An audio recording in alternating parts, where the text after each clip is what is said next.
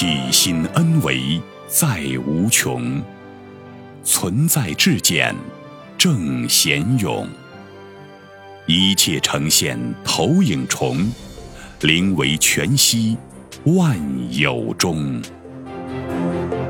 大家好，欢迎收听由全息生命科学院 FM 出品的刘峰老师分享合集，播音张婉琪。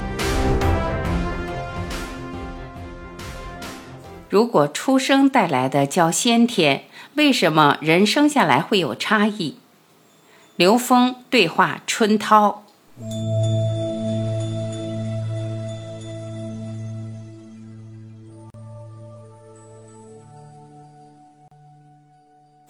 春涛，我们一生下来的时候是先天之气，每一个婴儿从母腹中带着先天之气而来。但是在我们成长的过程中，先天之气会有一个不同程度的创伤，尤其进入帝国文明后期的时候，创伤会非常的严重。但是我们先天之气还是存在的，它还在我们体内。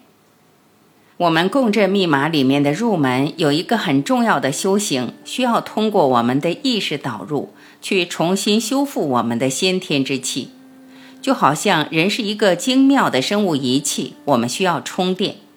尤其是生活在现代社会的人，我们每个人很需要把我们的仪器到先天之气这个大充电宝里面去充电，补充够能量以后，我们身体才有物质基础，才有可能去接收高维能量。实际上，它需要很大生命消耗的。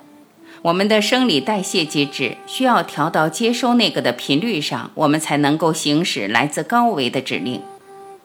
共振密码的前身是道家的修炼。我们的人体本身就是一个小宇宙模型，天地人的能量运作模式不仅仅是一个抽象的东西，它是一个非常实在的，并在我们身体里面。大家都听说过，在中医里面有任督二脉。什么是人脉？它是从头顶部百会穴这个地方一直能量下注，从上往下流注到我们的身体底端。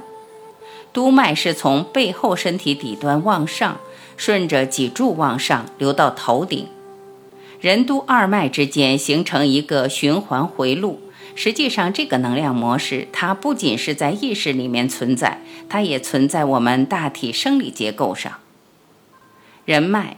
我们如果用共振密码体系的语言来说，就是人脉把天我的能量注入到地我，运用高维能量信息场的高维能量去滋养我们的生命，让我们的生命重新获得焕发，让我们的细胞得到修复更新。共振密码体系里，督脉我们叫启明路径。就是把我们底层生命的东西不断的提升，提升到不受我们躯体所限制的天我的层面，它们之间的循环就形成了一个完整性的能量回路。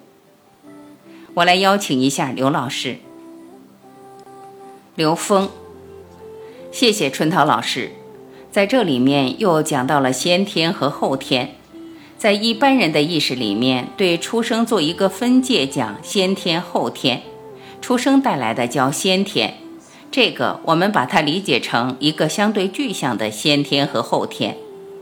对于一个生命个体来讲，这个具象的先天后天，它背后还有一个完整的先天和后天。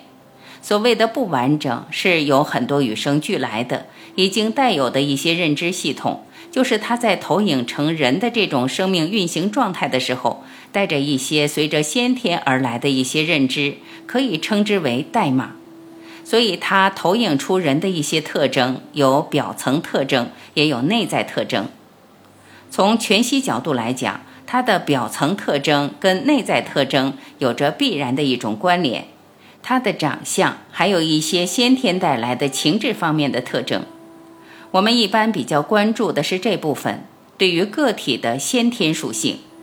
但是，宏观完整的先天系统是一个完美体系，没有任何认知，没有同时来的这些已经执着的认知系统，它的代码基本上已经被清零的状态，或者完全清零的状态。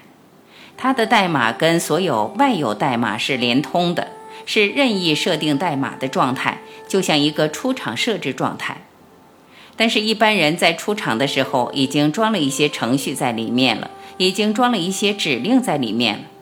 之所以投影成人的人在出厂时，肯定在出厂的时候已经有一些出厂设置了。出厂设置根据设置水平不一样，所以影响它的一些后天功能。在佛教，管那些带有瑕疵的出厂设置的，被称之为业。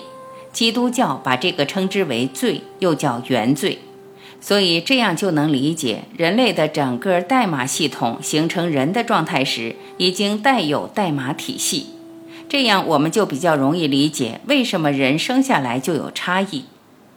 还有一个关键，人体小宇宙说的也是宇宙全息，任何一个灵维，任何一个质点，它都包括了宇宙中的所有信息。任何一个局部，它都代表一个完整的宇宙系统，而且这个系统的信息从零维到 n 维，n 趋于无穷大，全有。宇宙全息告诉我们，任何一个局部都是一个完整的宇宙。我们一个个体的人也是具有完整宇宙的所有信息。这就牵扯到一个特别有意思的话题了，因为我们知道低维是高维的投影。高维是投影源的时候，我们是来自 n 维 n 趋于无穷大这个投影源，那个地方被称之为上帝，被称之为神，被称为佛，被称之为道。这里有句话特别有意思，说上帝按照自己的形状，按照自己的样子创造的人，其实一般人很难理解。但你仔细想想，这话说的很合理。因为我们人的形状，我们的投影源是来自于 n 维 n 趋于无穷大，是来自于上帝的，所以肯定是跟它的样貌完全对应的。所以大宇宙跟小宇宙这种关系又是完全一一对应的，所以这就不需要怀疑。讲到任督二脉，讲到天地人，特别是天地之间的能量，从高维向三维，从三维向高维。或者从我们的有形到无形，到更高的境界的循环，一下就关联起来了，而且也是充气这个概念，天地能量相交，构成了我们的任督二脉。谢谢春涛老师。